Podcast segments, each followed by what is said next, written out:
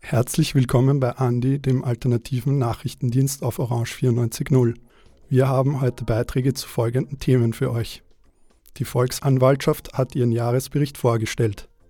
Hanna Krause war für uns auf der Pressekonferenz. Stefan Resch berichtet von der Vorstellung des Dokumentationsfilms Die Schande Europa, der zeigt, wie Menschen auf der Balkanroute gequält werden. Anlässlich des jährlichen Erinnerungstages zum Aufstand im jüdischen Ghetto in Warschau im Jahr 1943 hat Irina Wieser ein Interview mit Universitätsprofessor Klaus Dawidowitz geführt. Letzte Woche fand die Critical Mass Fahrraddemo in Wien statt. Sebastian Sauer hat diese für uns begleitet. Er hat unter anderem die Veranstalterinnen gefragt, welche Anliegen sie haben. Danach werdet ihr die wöchentlichen Kurznachrichten hören. Und weiters haben wir noch Veranstaltungstipps für euch.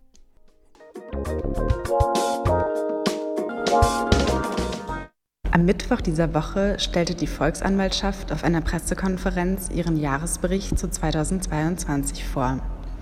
Die drei Volksanwältinnen Gabi Schwarz, Bernhard Achitz und Walter Rosenkranz präsentierten im Festsaal im ersten Wiener Gemeindebezirk einen Überblick über die allgemeine Leistungsbilanz sowie einen Einblick in die jeweiligen Geschäftsbereiche. Die Institution Volksanwaltschaft besteht seit 1977 und hat die Aufgabe, die öffentliche Verwaltung auf Grundlage der Verfassung zu kontrollieren. Seit 2012 fällt auch die präventive Menschenrechtskontrolle in ihren Aufgabenbereich. Die drei Volksanwältinnen werden vom Nationalrat für sechs Jahre gewählt und übernehmen jeweils einen Geschäftsbereich. Abgewählt oder ihres Amtes enthoben werden können sie nicht. Im Jahr 2022 sind dort fast 24.000 Beschwerden von Bürgerinnen eingebracht worden, von denen knapp 17.000 die Verwaltung betrafen. Dies stellt einen neuen Höchststand dar. In 2278 Fällen wurde ein tatsächlicher Missstand in der Verwaltung dargestellt. Die Referierenden betonen im Laufe des Gesprächs mehrmals, dass jeder Antrag, der die Anwältinnen erreicht, auch bearbeitet wird. Eine Bagatellisierung gäbe es hier nicht. Im Bereich der präventiven Menschenrechtskontrolle beanstandeten die Kommissionen in 70 Prozent aller Fälle die menschenrechtliche Situation. Das Hauptaugenmerk des Berichtes von Gabi Schwarz lag beim Straf- und Maßnahmenvollzug. Berichtet wurde von einer steigenden Anzahl an Suiziden und Suizidversuchen, die ein Mehr an Präventionsmaßnahmen nach sich ziehen. Die Qualität der Betreuung leidet stark unter dem Mangel an qualifiziertem Personal wodurch ein therapeutisches Ambiente nicht gewährleistet sei.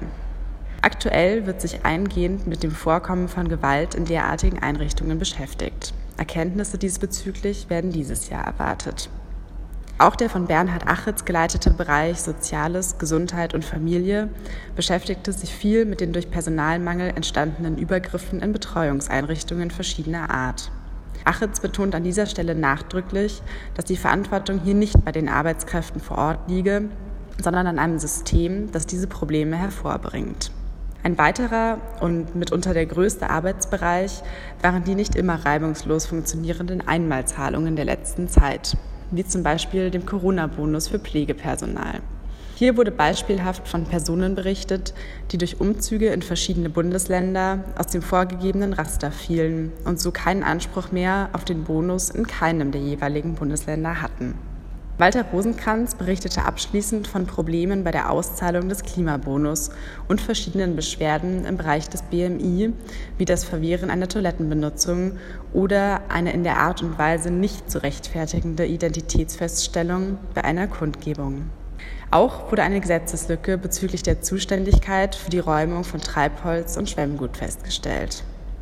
In der abschließenden offenen Runde mit den anwesenden Journalistinnen kam die Frage auf, ob durch den bestehenden Bestellmodus der Anwältinnen deren Unabhängigkeit gewahrt sei. Besonders in Bezug auf die Parteinähen von Gabi Schwarz und Walter Rosenkranz sowie die Präsidentschaftskandidatur des Letzteren. Schwarz stellte diesbezüglich fest, dass sie mit ihrem Amtsantritt jedes Parteiamt niedergelegt hat. Rosenkranz beruft sich auf das Recht jedes Bürgers, für ein politisches Amt zu kandidieren. Beide Anwältinnen verweisen darauf, dass der Bestellmodus von Seiten des Verfassungsgerichtshofes geregelt wird. Dieser Beitrag wurde gestaltet von Hanna Krause. Eine Woche lang waren der Journalist Michael Bonvalo und der Kameramann Nils Pfeiffer im Jänner 2023 in Kroatien, Serbien, Bosnien und Ungarn unterwegs. In den Lagern an der sogenannten Balkanroute haben sie Menschen auf der Flucht gefragt, wie es ihnen an den Außengrenzen der Europäischen Union ergeht. Aus ihren Aufnahmen ist die Dokumentation Schande Europa entstanden. Am vergangenen Mittwoch, den 26. April, wurde der rund 35-minütige Film erstmals in Wien vorgestellt. Im Anschluss sprachen Peter Rosandic von der NGO SOS Balkanroute besser bekannt als Rapper Kid Pax, und Michael Bonvalo über die Recherchereise und die Lage der Geflüchteten. Der Perro, der da jetzt neben mir sitzt, hat mich, ich glaube, drei Jahre lang, diese zweite Woche habe ich eine SMS bekommen. Erst, fährst jetzt endlich mit Balkan runter.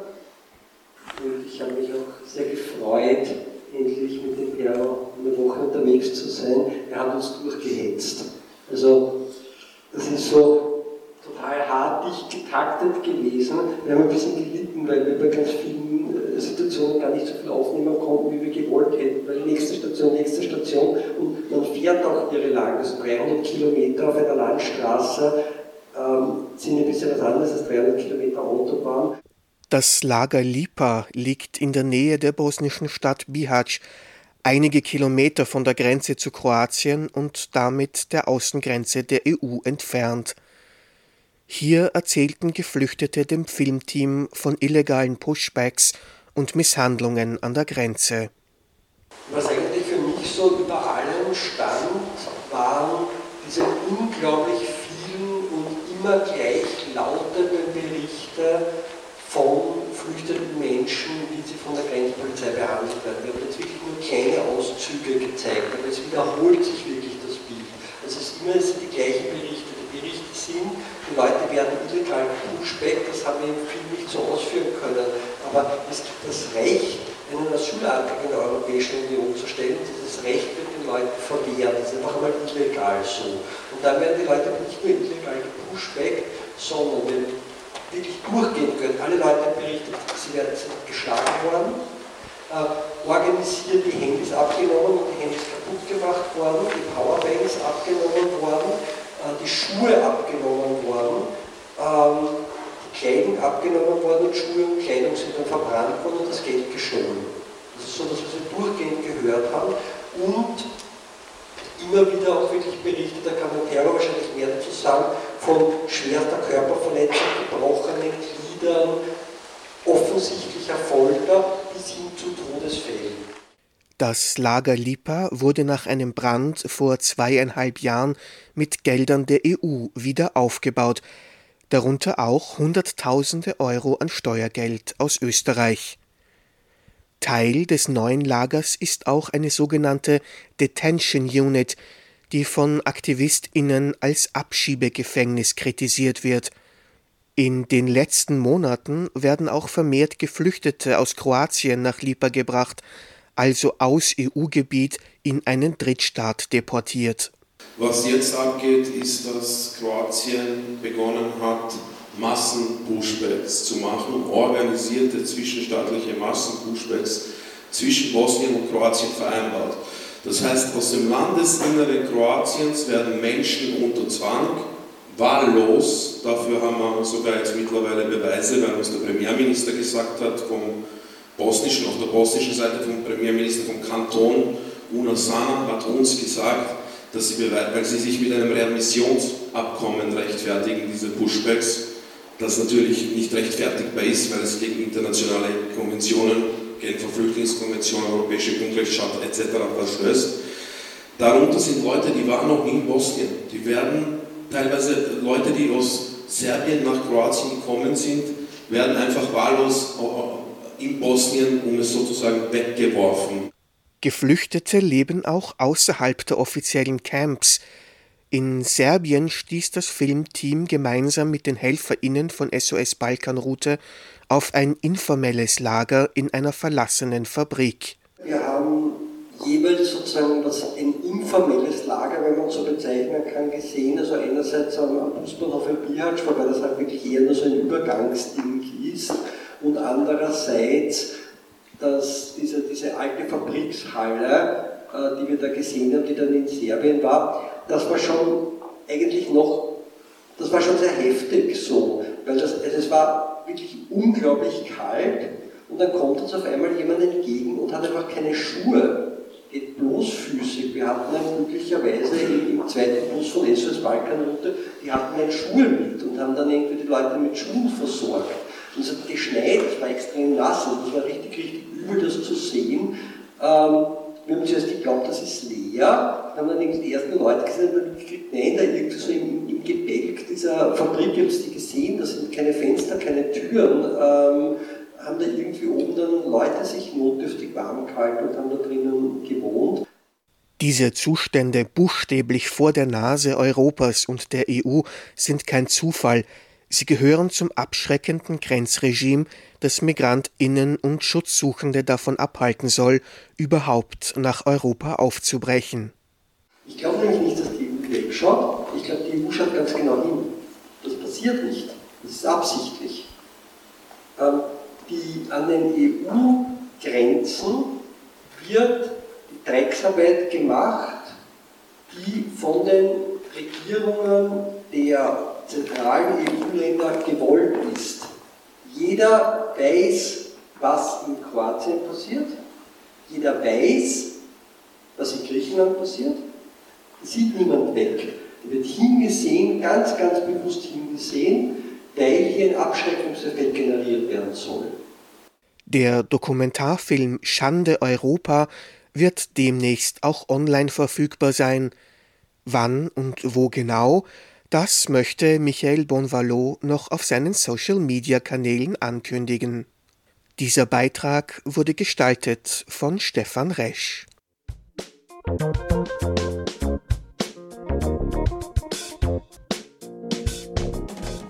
Es leben kaum mehr Juden insgesamt in Polen. Es sind vielleicht ein paar tausend. wenn man bedenkt, dass vorher insgesamt circa drei Millionen äh, Jüdinnen und Juden in Polen gelebt haben. Also manche nennen auch äh, Polen einen einzigen jüdischen Friedhof. Das Warschauer Ghetto. Ein abgeschlossenes Viertel in der polnischen Hauptstadt, in dem polnische Jüdinnen und Juden vom Rest der Bevölkerung isoliert wurden. Vor 80 Jahren, genauer gesagt mit dem 19. April 1943, kam es zu einem Aufstand im Warschauer Ghetto, der sich über einige Wochen lang hinzog. Die im abgetrennten Stadtteil lebenden Jüdinnen und Juden wehrten sich gegen die Deportationen aus dem Ghetto. Diese hatten im Jahr zuvor begonnen und sollten die Endlösung der Judenfrage beenden. Man muss dazu sagen, dass der Begriff Ghetto ja von den Nationalsozialisten gar nicht angewandt worden ist, sondern sie nannten es den jüdischen Wohnbezirk. Das heißt, dass ein Teil der Stadt Warschau abgeriegelt wurde ähm, mit einer langen Mauer, also ich glaube 18 äh, Meter langen Mauer insgesamt, die auch sehr dick gewesen ist, so 30 Zentimeter dick oben mit Stacheldraht. Und dass diese Straßen, also ein Teil äh, Warschaus, die ähm, darin wohnenden nichtjüdischen Polen delogiert wurden. Und dann wurden ähm, ja alle Juden, die in Warschau noch ähm, gelebt haben, dort äh, ghettoisiert, also eingesperrt. Klaus Dawidowitsch ist Kulturwissenschaftler und Professor für Judaistik an der Universität Wien. Er beschäftigt sich mit der jüdischen Kulturgeschichte der Neuzeit, Kabbala und jüdischem Film. Der Widerstand formte sich schon kurz nach der Errichtung des Ghettos. Menschen schmuggelten Waffen, aber vor allem Lebensmittel hinein. Ohne diese Aktionen hätte die Bevölkerung im Ghetto nicht lange überlebt. Die Widerstandsgruppen bestanden meist hauptsächlich aus jungen Menschen, die sich mit anderen politischen Organisationen zu Kampfverbänden zusammengeschlossen hatten. Sie wollten nicht mehr im Ghetto vor sich hin vegetieren und warten, bis sie getötet oder deportiert werden, und verweigerten sich deshalb dem Deportationszug. Und das ging ja schon im äh, Jänner 43 los, wo eine große Deportation, die ja wie Massenräumungen da stattgefunden haben. Ja, also wo die Nazis ganze Häuser durchkämmt haben, äh, Menschen, die auf der Straße waren, also mitgenommen haben und so weiter aus diesen Bezirken. In Warschau lebte damals die größte jüdische Gemeinde Europas. Jüdinnen und Juden machten ein Drittel der gesamten Stadtbevölkerung aus. Und äh, die, die eben nicht äh, geflohen sind, wurden in dieses Ghetto gebracht, aber eben auch äh, Juden und Jüdinnen aus den umliegenden Bezirken, die man dann eingefangen hat und in dieses Ghetto äh, gezwängt hat, sodass teilweise ähm, ja, circa 500.000 Menschen dort gelebt haben. Also gelebt ist äh, eher äh, euphemistischer Ausdruck, ja. Ein knappes Monat dauerte der Aufstand, bevor am 16. Mai 1943 die große Synagoge in Warschau gesprengt und der Aufstand damit für beendet erklärt wurde. Die Synagoge war die größte Religionseinrichtung der jüdischen Bevölkerung in Warschau. Oberkommandant der Deutschen, die für die Zerschlagung des Aufstands verantwortlich waren, war Jürgen Stroop. Er war es auch, der die Sprengung der Synagoge veranlasste und das Ende des Aufstands verkündete.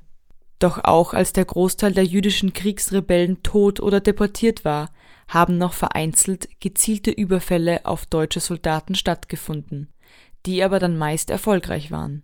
So kamen auch auf Seiten der deutschen Truppen einige hundert Soldaten im Widerstandskampf ums Leben, während in oberen Reihen die Zahl auf 16 Tote und knapp unter 100 Verwundete reduziert wurde. Dass dann einzelne von ihnen durch die Tunnel tatsächlich haben fliehen können und auch den Aufstand und auch den Zweiten Weltkrieg überlebt haben, wie äh, Marek Edelmann oder Yitzhak Zuckermann, deren ähm, Aufzeichnungen, Erinnerungen durch solche Leute wissen wir überhaupt, was dort ungefähr passiert ist. Das Risiko, im Kampf zu sterben, fühlte sich besser an als in Gaskammern. So Simcha der als letzter Überlebender des Widerstands im Ghetto galt. Der Widerstandskämpfer war zur Zeit des Aufstands 19 Jahre alt. Er war eines der Stabsmitglieder der jüdischen Kampforganisation, die den Ghettoaufstand mitplante und ausführte. Es ist klar, das sind alles junge Leute gewesen, die ähm, eben auch das Zerbrechen und das, die Vernichtung ihrer Welt erlebt haben und schlichtweg keine Hoffnung gehabt haben, dass es äh, mal besser wird. Und sie haben den Tod unmittelbar vor Augen gehabt und haben, haben eben gesagt, ich möchte so viel Nazis mitnehmen, wie es möglich ist. Während des Aufstands und kurz danach wurden ungefähr 7000 Jüdinnen und Juden getötet. Die Gesamtzahl an Gefallenen ist schwer abzuschätzen, da auch noch Monate später einzelne Partisanen aus den Widerstandsgruppen hingerichtet oder deportiert wurden, wenn sie als Jude oder Ghettokämpfer erkannt wurden. Einige Überlebende beteiligten sich im großen Warschauer Aufstand ein Jahr später in christlich-polnischen Gruppierungen, darunter auch Symcha Rotem oder Marek Edelmann. Doch auch hier waren sie in Gefahr, denn Antisemitismus gegen die jüdischen Bürgerinnen war innerhalb Polens stark verbreitet und christliche Widerstandsgruppierungen ermordeten zwar Deutsche, aber genauso jüdische Polinnen und Polen. Auch Polen waren aktiv an der Shoah beteiligt, ja, weil der Antisemitismus einfach äh, da gewesen ist und auch noch da ist. Ja. Ich meine, auch heute können Sie in, in Kirchen ähm, Ritualmorddarstellungen und ähnliches auch in, in Polen sehen. Und man darf nicht vergessen, dass es auch nach dem Krieg zu einem entsetzlichen äh, Pogrom in Kielce äh, gekommen ist, also nach der Shoah in Polen an jüdischen Überlebenden. Nach Ende des Kriegs in Polen sind viele der überlebenden Widerstandskämpfer aus dem Ghetto ins Ausland emigriert, darunter vor allem in die USA und Israel wo im Norden des Landes auch eine Siedlung gegründet wurde, die nach den Kämpfern des Ghettos benannt und an sie erinnern sollte. Nur einige wenige kehrten jemals nach Polen oder Warschau zurück. Ein prominenter Überlebender des Warschauer Ghettoaufstandes ist auch wieder nach Polen zurückgekehrt, nämlich Marek Edelmann, der auch in Polen gelebt hat und mittlerweile äh, jetzt auch verstorben ist. Aber das ist jetzt einer der Überlebenden, die tatsächlich äh, nach Polen zurückgekehrt ist und auch immer wieder ähm, bei Gedenkfeiern und ähnliches auch ähm, gesprochen hat. Einige Zeitzeuginnen und Zeugen konnten noch von den Zuständen im Warschauer Ghetto und auch vom Aufstand berichten. Doch eine Sache möchte Herr Dawidowitsch noch ansprechen. und dass nicht das Warschauer Ghetto das einzige war, was jetzt ähm, sich gewehrt hat. Ja, dass es eben diese eigentlich aus dem Antisemitismus herkommende Geschichtsschreibung, die die Juden als schwache, unmännliche Opfer äh, darstellen will. Eine, ein Bild, was ja vor allen Dingen auch äh, durch Filme sehr geprägt ist. Und das ist tatsächlich im internationalen Spielfilm erst 2008 mit dem Film Defiance Widerstand über die Bielski-Partisanen gebrochen worden. Ja, dass da eben jüdische Partisanen gezeigt wurden, die 1200 Menschen gerettet haben in Wäldern von Weißrussland und die dann porträtiert wurden von eben prominenten Schauspielern ähm, wie Daniel Craig und Liv Schreiber. Davor haben sich Filme wie Schindlers List 1993 noch sehr stark dieser antisemitistischen Narrative bedient, kritisiert Herr Davidowitsch. Die Juden in Spielbergs Film mussten von dunklen gelockten Männern porträtiert werden, während der Unternehmer Oskar Schindler vom großen Hühnen Liam Nielsen verkörpert wird. Damit das Gefühl vermittelt wird vom schwachen Juden, der den großen Nichtjuden als Retter braucht. Der aber letztendlich erstmal als übler Kriegsgewinnler begonnen hat und dann erst Mitleid bekommen hat. Ja? Also das ist ähm, etwas ganz anderes als die Helden des Warschauer Ghettos oder auch die Bielski-Partisanen. Ja?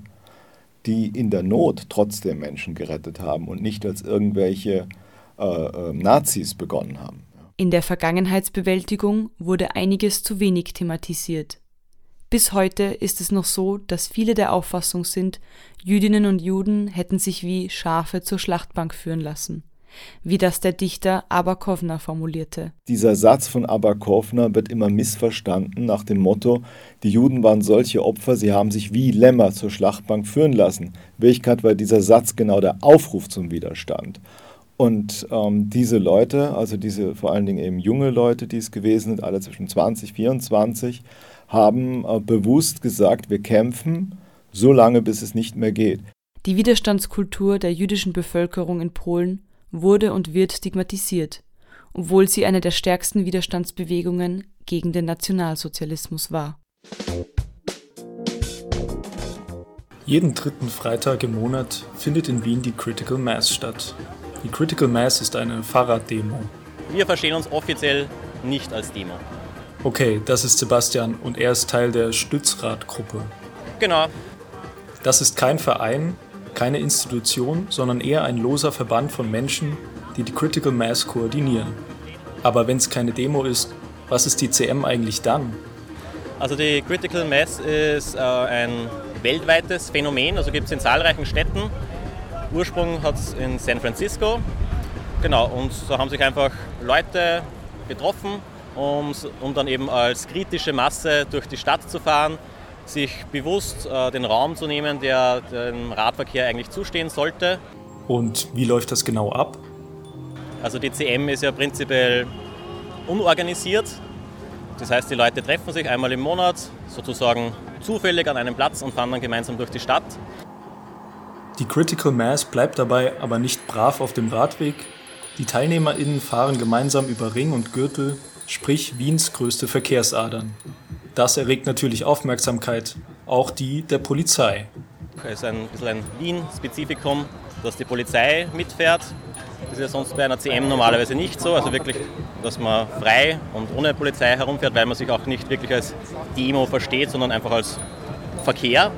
Es ist sozusagen, wir wissen, dass die Polizei da sein wird, die Polizei weiß, dass wir da sein werden. Genau. Hat die Critical Mass denn auch konkrete Ziele?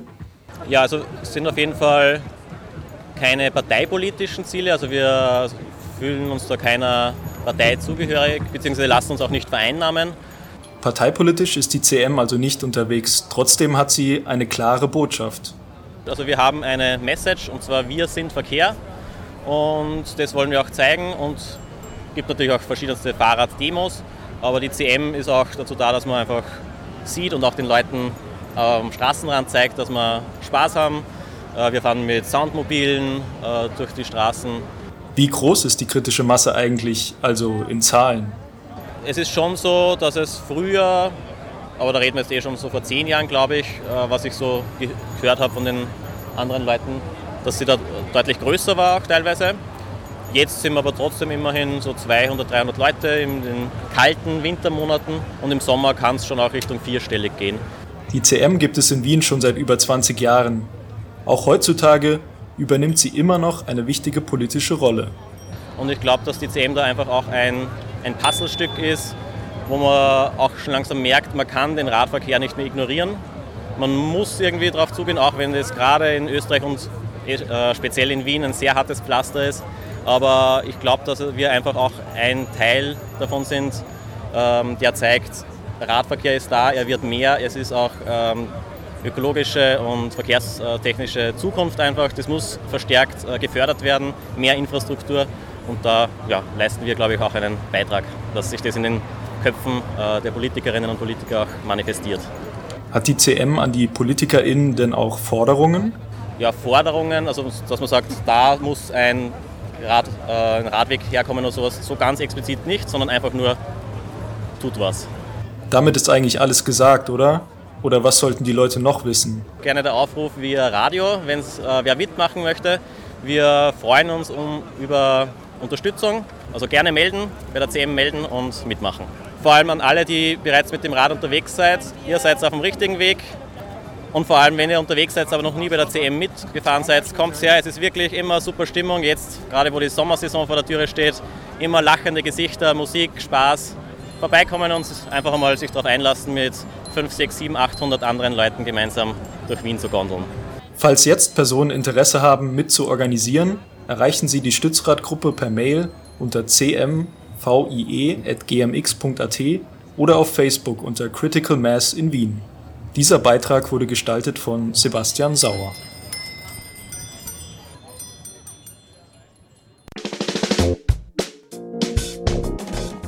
Am Vorabend des Tags der Arbeit, am 30. April, wird der Tag der Arbeitslosen begangen.